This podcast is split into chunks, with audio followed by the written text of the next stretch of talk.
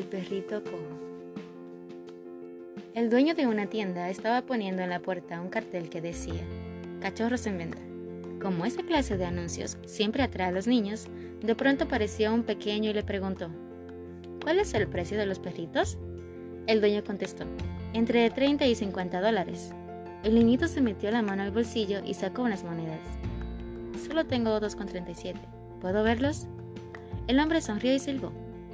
De la trastienda salió una perra seguida por cinco perritos, uno de los cuales se quedaba atrás. El niñito inmediatamente señaló el cachorrito rezagado. ¿Qué le pasa a ese perrito? preguntó. El hombre le explicó que el animalito tenía la cadera defectuosa y cojearía por el resto de su vida. El niño se emocionó mucho y exclamó, Ese es el perrito que yo quiero comprar. Y el hombre replicó, No, tú no vas a comprar ese cachorro. Si realmente lo quieres, yo te lo regalo.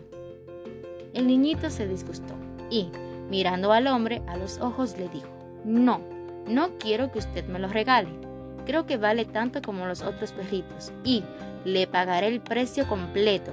De hecho, le voy a dar mis 2,37 ahora y 50 centavos cada mes, hasta que lo haya pagado todo. El hombre contestó, Hijo, en verdad no querrás comprar ese perrito. Nunca serás capaz de correr, saltar y jugar con nosotros.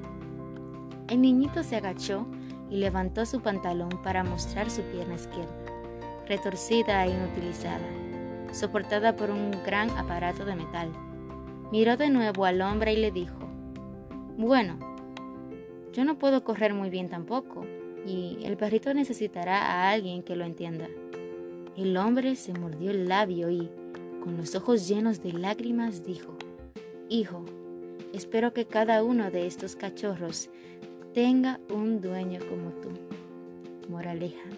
En la vida no importa quiénes somos, sino que alguien nos aprecie por lo que somos, nos acepte y nos ame incondicionalmente.